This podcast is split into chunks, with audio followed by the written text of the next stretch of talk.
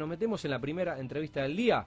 El saludo a Fernando de Damanti, que posiblemente esté arribando a la radio en un rato nada más, sino gran abrazo para él. Pero también eh, compañeros, y supongo que socios, el ingeniero Gonzalo Rodríguez Navarro, uno de los socios fundadores de Plexa, líder en gestión de proyectos, y el ingeniero Manuel eh, socio de Plexa, líder en formación Lean y mm, planificación LPS. Muchas siglas tengo en el cuestionario, así que se van a tener que esperar para que yo pueda entender algo de, ingeniería. Bueno, ¿cómo les va? ¿Cómo andan? ¿Todo bien? buenas tardes, muy bien. Bueno, gracias por venir. Eh, Gonzalo ya, ya había estado, habíamos charlado. Eh, bueno, gracias por, por este rato. ¿Todo bien? Gracias. Todo bien, Tati. Obviamente agradecidos por, por, la nueva oportunidad de estar acá otra vez. Gracias por, la, por acceder nuevamente a, la invitación. Bueno, eh, ¿cómo está Plexa? ¿Cómo están trabajando? ¿Cómo vienen? ¿Cómo están cerrando este, este año que me parece que va rápido? Año intenso, rápido principalmente. Se pasó, pero realmente a una velocidad impresionante. Pero bueno, Plexa muy bien, la verdad que por suerte con, mucho laburo, haciendo cosas nuevas. Eh, intentando implementar cosas novedosas permanentemente porque es parte de lo que nosotros ofrecemos y proponemos. Eh, básicamente, digamos, este último año, y casi te diría los últimos tiempos en general, estuvimos dedicando casi todo nuestro tiempo básicamente a dos grandes ramas de, laburo, digamos. Uno, por un lado, el que venimos de siempre, lo que tiene que ver con cálculo estructural, digamos, diseño de estructuras, de todo tipo de proyectos constructivos, variada índole, digamos, o sea, cuestiones vinculadas a infraestructura de loteo, edificios, naves industriales, cualquier tipo de, tipología diferente, si querés. Y por otro lado, lo que tiene que ver con gerenciamiento de obra, más que nada vinculado o haciendo hincapié, si querés, a, lo que tiene que ver con planificación anticipada, que es algo en lo que hacemos por ahí mucho, mucho énfasis, mucho foco, porque entendemos que es algo muy importante para el desarrollo de una obra. El tema de organización de equipos, que realmente los equipos puedan funcionar como, como realmente deberían para que el proyecto avance y se desarrolle como tiene que ser también. Y obviamente intentando siempre influir o, mejorar, si querés, lo que tiene que ver con la comunicación, que siempre es uno de los problemas por ahí principales que se dan, más que nada en este rubro. Falta entendimiento, cuestiones que por ahí quedan en el camino, ¿viste? Y demás, entonces mucho foco en eso también. Todo lo que hacemos, digamos, eh, esto que te vengo contando, siempre nosotros lo basamos, o si querés, hacemos pie en, conceptos, metodologías y cosas que vienen de Lean Construction, que es esta metodología, si querés, o esta filosofía que viene de países de, afuera, digamos, nórdicos, pero que bueno, nuestra búsqueda permanente es justamente encontrarle la vuelta para poder ayornarlo a, lo local, digamos, claro, a lo que pasa acá. Así que bueno, eso es lo que venimos laburando este último tiempo. Eh, muy bueno. Bueno, ¿cómo se baja a tierra eh, esa filosofía de IPD, de BIM y de LP Bueno, antes que nada, buenas tardes de nuevo. Te voy a decir algo, Sabaidis es el apellido, mi viejo me está escuchando y debe estar me corrigió, me, la me, corrigió la pronunciación. sí, sí, igual Bueno, muchas gracias, muchas gracias. Yo suelo suelo chequear, eh, suelo chequear, en este caso la verdad que se me pasó. así que, la, disculpa del caso. Repiten el apellido siempre durante todo el colegio, así que estoy acostumbrado. Bueno, yo el mío tampoco lo escriben bien, así que eh, me siento un poco identificado. Está bien. Bueno, que esto es así. Me bautizan cada vez que me, que me, que me nombran. Em, mira, esto de bajar a la tierra está bueno porque lo, aprendimos en el tiempo cuando estábamos dando una formación a unos chicos de Córdoba, una empresa, un estudio de arquitectura, que ejecutaba horas y él nos decía, ¿saben qué pasa? Yo he tomado cursos, capacitaciones, eh, project management, pero no, me, no puedo bajar las cosas a tierra. Entonces, cada clase o cada, cada charla que teníamos es, bueno, después de toda esta parte, ¿cómo bajamos a tierra? Yo creo que lo más complejo acá es entender que, como dice Gonza, viene esto viene de otros países y hay que hacer un salto muy grande en lo que es un cambio cultural. Cuando uno empieza a entender eso, empieza a entender que está dentro de una curva de aprendizaje, ¿no? Esto que, dice Gonza, la filosofía Lean viene del toyotismo, viene de la industria automotriz, así que imagínate pasar de esa industria a lo que es la industria de la construcción y en Argentina. Así que bueno, es un salto bastante grande y desafiante, pero si uno de antemano entiende que está cambiando cultura, ya quizá es más suave esa curva de aprendizaje y, y es más esperable los resultados a pasito que se pueden dar. Esta filosofía de trabajo tiene básicamente seis pilares, que son foco en procesos y flujos, eliminar los desperdicios, optimizar el conjunto, mejora continua, crear valor. Y hay un sexto pilar que tiene que ver con el respeto por las personas, que muchas veces dicen el sexto pilar, pero en realidad es el primero de esos seis, ¿no? Si no vamos a poner en prioridad ese pilar, el resto de los pilares no va a funcionar. Entonces, nosotros decimos, bueno, qué hacemos con esos pilares filosóficos? ¿Cómo los llevamos a la tierra? Y lo que hacemos, nos apoyamos en metodologías y en herramientas. ¿Qué son esas metodologías, esas herramientas? BIM o BIM, Building Information Modeling, LPS, Las Planner System, una metodología de planificación que lleva sus herramientas. Y por último, IPD, que, que Gonza también nos va a contar, que tiene que ver con Integrated Project Delivery, perdón, con el idioma. Eh, pero bueno, eh, básicamente nos apoyamos en esas tres metodologías y herramientas para que sea más fácil ese pasaje o esa bajada a tierra de una filosofía, entendiendo que es un cambio cultural, ¿no? Muchas veces te pasa es, eh, ¿esto va o no va? Bueno, estamos cambiando cultura. ¿Cómo lo medimos? Para mí funciona. Siempre lo que nosotros entendemos es que tiene que estar convencida en una, en una estructura jerárquica la cabeza y de ahí hacia abajo, porque es la manera de transmitir y bajar a tierra. Si vos estás convencido de... Ir derramando cultura. Exactamente. Tiene que estar convencido arriba para que más fácil llegue abajo y fluya mejor ese aprendizaje. Tengo un saludo de Federico Metzgar, el ingeniero. ¿Está bien? ¿Digo bien? sí. Gran saludo para Fede también. Saludos al ingeniero. Y a toda la familia. muchas gracias. Gran abrazo. Bueno, eh, IPD, ¿cómo se aplica? A ver, IPD, bueno. Algún ejemplo. Integrated Project Delivery. sí, sí, son todas eh, siglas en inglés, obviamente. Sí, así. Pero bueno, IPD como para resumirlo y básicamente que se entienda justamente, ¿no? Eh, en nuestras palabras. IPD es como un sistema, digamos, si querés, de, de, colaboración que lo que busca es que todos los que participan en un proyecto constructivo se puedan comunicar y puedan intercambiar información y demás de forma abierta, transparente. O sea, que, toda la información esté puesta sobre la mesa, que todos entiendan dónde está el beneficio para cada uno, dónde están las potenciales pérdidas para cada uno y, compartiendo toda esa información, justamente sea un win-win para todos. ¿sí? Eso es lo que busca. ¿Cómo se materializa eso? Y bueno, a través de contratos contratos que se redactan, obviamente, contratos convencionales, ¿no? Sí. Eh, donde obviamente hay mucha más información que la que normalmente estamos acostumbrados a ver, porque involucra todo esto que te digo, ¿no? Eh, beneficios y demás. Eh, pero justamente la búsqueda es esa, ¿no? De, de, intentar que a través de esos contratos anticipados, la relación entre las personas que se desempeñan en ese, en ese equipo para la obra vaya, digamos, adecuadamente. ¿sí? Y no haya después los típicos encontronazos y cuestiones que son difíciles de resolver. ¿Qué pasa acá en Argentina? Obviamente es muy difícil eso, ya sabemos cuáles son los problemas de acá de siempre, ¿no? O sea, mucha informalidad, falta de confianza, eh, laburo en negro, o sea, hay, muchas cuestiones que atentan en contra los vicios. de eso. Eh, eh, innumerable la cantidad de, cuestiones que hay. Pero bueno, la idea es justamente para nosotros, si bien no podemos tal vez implementarlo de lleno, porque obviamente, ¿no? Le, le caemos a una empresa constructora, le decimos firma todo esto, y nos van a decir, pará, pará, despacito.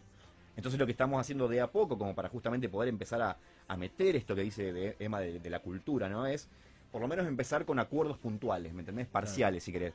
Hacemos un laburo con albañilería, por ejemplo, con un contrato de albañilería. Bueno, ¿qué, pasa en esas cláusulas, digamos? ¿Se firma solamente un papel que dice cuánto se va a pagar y cómo? ¿O hay mucho más atrás de todo eso? Entonces, en eso estamos intentando hacer foco, de justamente todo eso que no se ve y que no sé, que nadie lo... Esos grises. En cada área.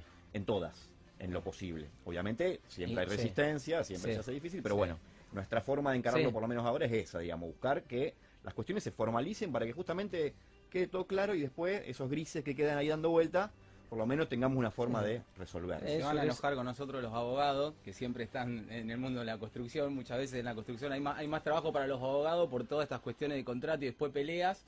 Pero bueno, no se enojen que, la idea es que... Sí, se trata un poco de, colonizar y evangelizar culturalmente para, bueno, para tener una, una, una línea, ¿no? Claro. Em, ¿Y el BIM eh, en qué consiste? ¿O, o, aplica también a, Eso, lo que yo te conté recién de IPD, viene más que nada vinculado a lo que te decía de las relaciones entre las personas. Sí. Pero el, el, BIM justamente lo que, lo que trata de hacer es meter esa misma filosofía o esa misma forma de pensar en la información del proyecto. Ok. Entonces, no tiene que ver con los recursos humanos, sino con eh, con la info del proyecto netamente, digamos. Entonces, ¿qué, es lo que propone este, esta metodología? Porque BIM lo que normalmente la gente piensa es que es un software, ¿viste? Una herramienta, un Revit, tecla, ¿viste? Simplemente el soft. Y la realidad es que BIM es mucho más que eso. Claro.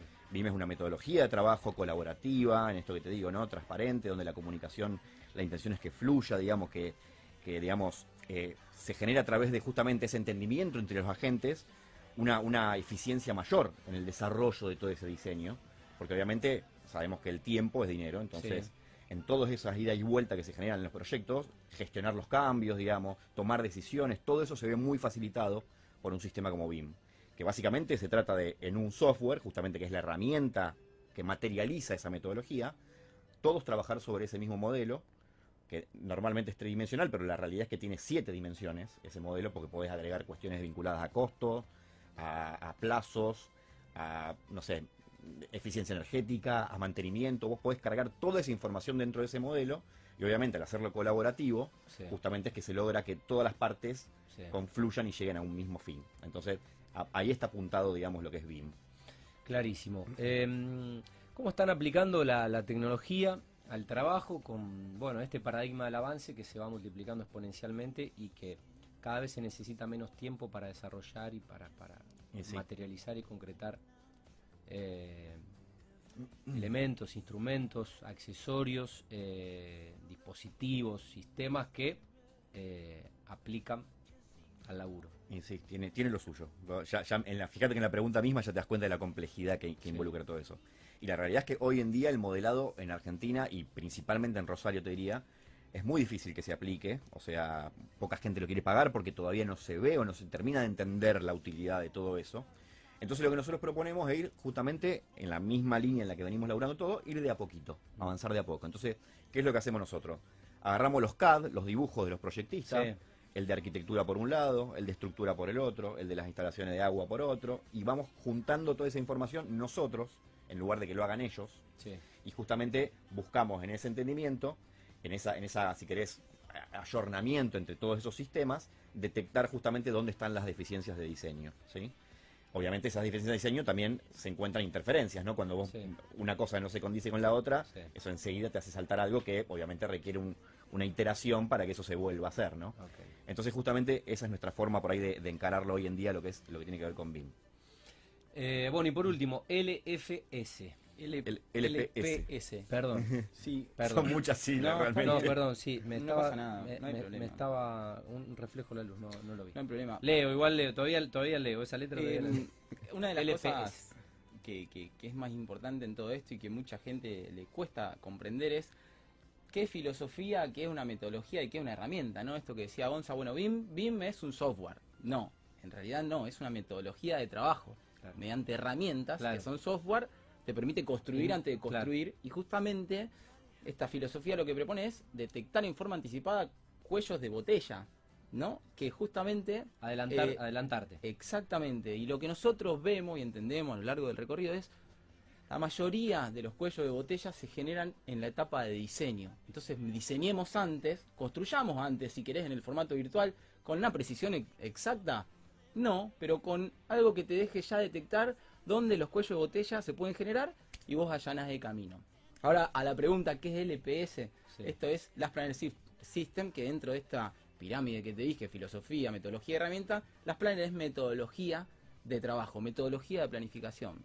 Nosotros vemos que generalmente una planificación de obra, y la, has visto seguramente, es justo hoy tuve una charla con, un gerente de una empresa, eh, es una barra de tiempo, ¿no? Donde bueno, presentame la planificación. Me pasás la barra de tiempo, yo veo cuándo empieza, veo cuándo termina y si cuadra en la fecha que yo estoy esperando, entonces te digo, ok, me parece bien la planificación. Adentro de esa barra de tiempo nadie sabe qué hay. Y encima la barra de tiempo no es para sacarle mérito, pero no en general, pero sí mayormente. El que la hace probablemente tenga experiencia, pero no, tiene toda la información. Entonces, más o menos... Hay margen. ¿eh? empieza acá, termina acá. Sí pero la hoja resiste todo. Entonces, a la hora de ejecutar, empiezan los problemas. ¿Qué hace las planner? Lo que hace es enfocar la planificación de, nosotros le llamamos como tres vuelos, ¿no? Un vuelo satelital, que por ahí es esa barra de tiempo con algunos hitos del proyecto que te permiten controlarlo. Una planificación intermedia o un vuelo de avión, que ya vos tenés más información dentro de, dentro de esas barras, podés detectar dónde están los posibles cuellos de botella y por último, y más importante, es el vuelo de pájaro, ¿no? La gestión de la planificación esa que está, yo, hago así para arriba porque de lo que se debería hacer, ¿cómo lo lleva abajo? Ahora, ¿quién lleva abajo eh, esa gestión de la planificación? ¿Y cómo? Los últimos planificadores. ¿Y quiénes son los últimos planificadores? El tipo que está ejecutando la tarea. Entonces, ahí es donde se machea todo esto de filosofía de foco en proceso y flujo, detectar los cuellos de botella, el respeto por las personas. Estamos hablando de en una sala como esta, planificación de obra de una manera sistemática, ¿no? Que crea cultura semana a semana, con cuatro o seis paneles por delante, pudiendo ver lo que se viene y anticipadamente ir tirando. Se habla mucho de pool en lo que es esta planificación.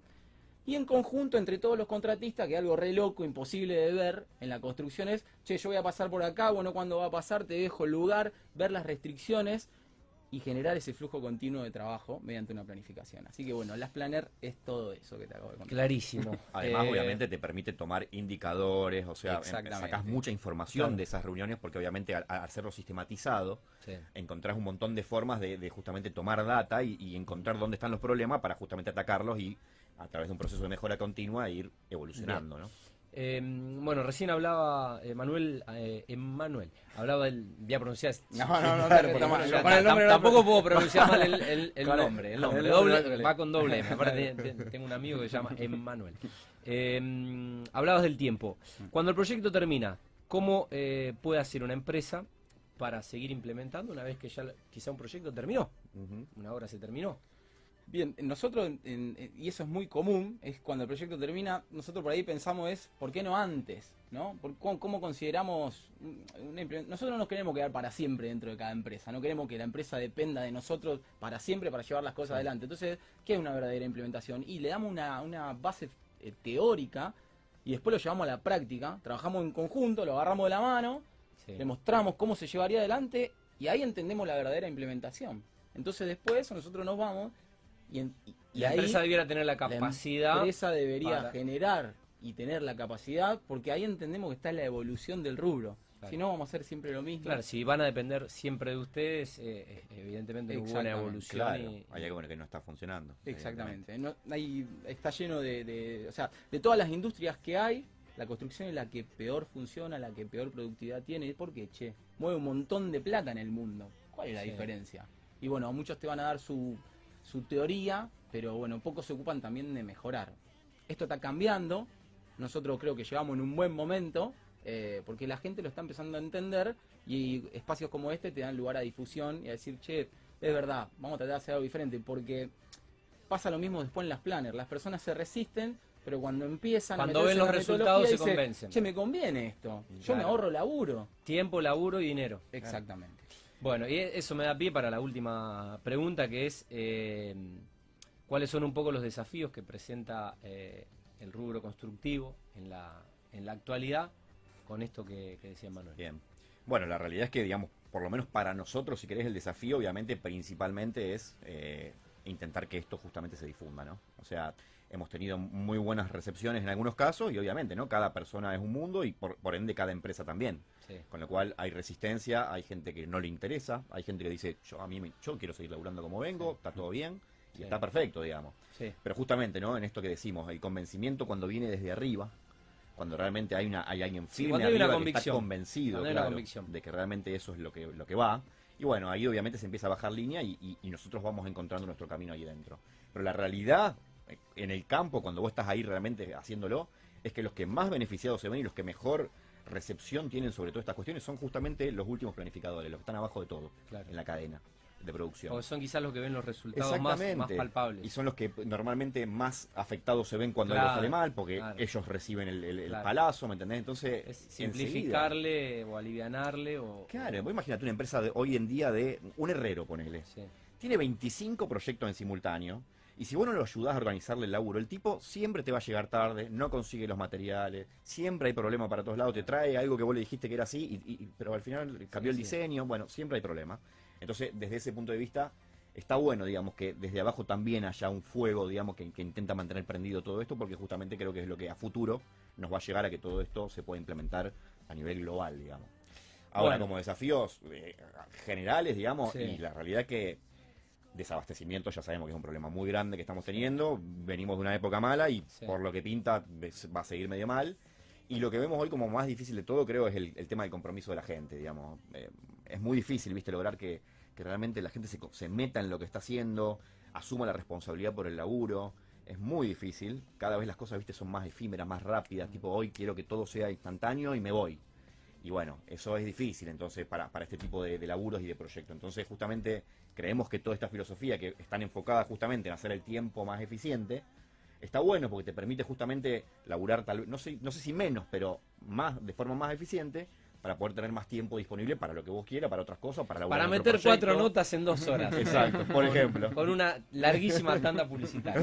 Eh, así que los voy a llamar. Eh, los voy a llamar y después me, pasan la receta, perfecto, perfecto. Bueno, la verdad que eh, de a poco voy entendiendo, entendí mucho más en esta charla, quizás en las, en las, en las primeras no he leído. todo esto no es que no me interese, estoy leyendo por ahí otros, otros temas, otras temáticas pero creo que es notable em, lo que pueden ser eh, estas teorías llevadas a la, a la, práctica y adaptadas sabiendo que vienen de culturas eh, muy distintas, como por ejemplo eh, Oriente. Pero bueno, siento que estoy entendiendo, así que em, permítanme decirle, halagarlos, que evidentemente están haciendo docencia y que están logrando un poco, si yo lo entendí, seguramente que... Eh, los empleados de, una empresa o de una fábrica también pueden hacerlo y creo que el laburo de ustedes pasa, pasa por ahí. Así que bueno, agradecerles este rato, eh, lo seguiremos invitando, seguiremos aprendiendo. Eh, están, están para profesores, no sé si ya son docentes, pero... Solo para esto. Pero la, verdad que la rompieron. muchísimas gracias. Saludos a, a Fernando y bueno, que cierren el año de la mejor manera. Excelente. Muchísimas gracias, por supuesto, por la Que tengan un, un, gran 2022 que seguramente será superador de este, que estamos dejando atrás la pandemia, creemos y esperamos y deseamos, y bueno, dejando atrás obviamente el, olvido del 2020. Muchas gracias. Eh, bueno, los muchachos de Plexa, el saludo a Fernando de Tamanti entonces. Gonzalo Rodríguez Navarro, que ya nos había visitado, socio fundador y líder en gestión de proyectos, y el ingeniero Emanuel Sabaidis. Sabaidis, se, eh, se, acentúa la primera I de las dos. Y latinas, saludo a tu viejo. Bueno, eh, Emmanuel es socio de Plexa y líder en formación Lean y planificación LPS. Bueno, eh, 20.33. Después le digo si logro el cometido de hacer cuatro notas en poco menos de dos horas. ¿eh? Eh, por lo pronto ustedes me ayudaron. fueron, fueron muy concretos y certeros. Muchas gracias. Por favor.